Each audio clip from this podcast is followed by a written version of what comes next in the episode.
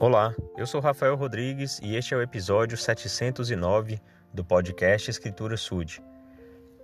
Dentre os detalhes da criação da terra, do homem e de todo desenrolar a partir do momento em que Adão e Eva são criados aqui na terra e têm o seu desenvolvimento, no livro de Moisés nós encontramos uma frase que eu gostaria de destacar e comentar a respeito do princípio a ela associado.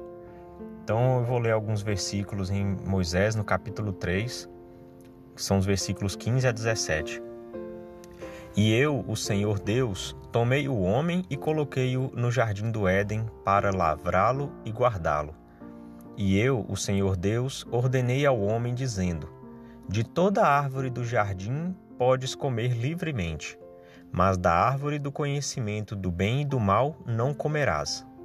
Não obstante, podes escolher segundo a, tua vontade, porque te é dado.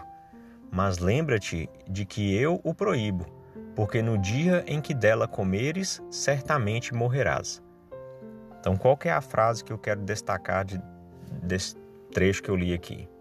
É a parte em que o Senhor diz: Não obstante, podes escolher segundo a tua vontade, porque te é dado.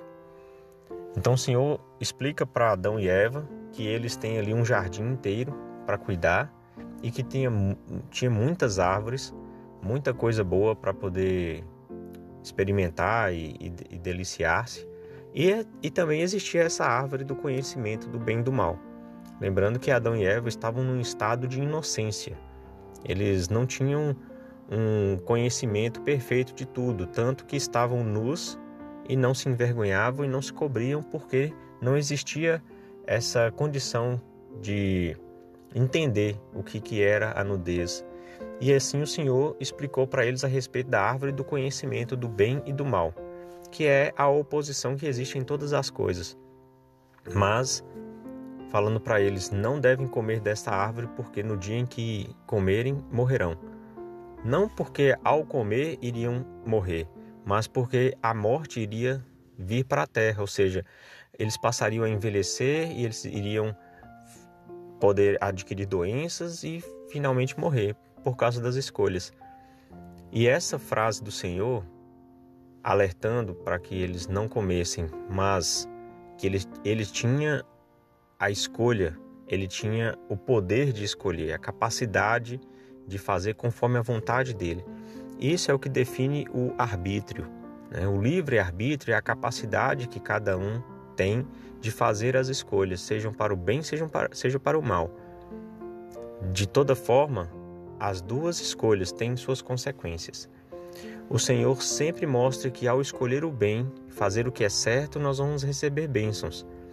E ao escolher o que é errado, ao fazer as escolhas contrárias aos mandamentos, nós vamos ter consequências disso que a justiça exige. Adão e Eva, por certo tempo, se mantiveram né, sem comer do fruto da árvore do conhecimento. Mas, ao serem tentados por Satanás, por fim, eles escolheram comer do fruto e então veio a consequência. Eles foram expulsos do jardim do Éden, eles é, passaram a ter que trabalhar para poder plantar e colher e não tinha mais a, as mordomias todas que o jardim oferecia. Então, o livre-arbítrio é um princípio divino e eterno que nunca nos será tirado. Satanás tentou tirar isso e nós vamos comentar ao longo dessa semana sobre essa tentativa de Satanás de nos tirar o arbítrio, mas é por isso que nós temos que constantemente vigiar para não cair na tentação do inimigo, porque ele só quer o que é errado para a gente. Ele está sempre contrário às ordens do Senhor. Foi assim desde o início.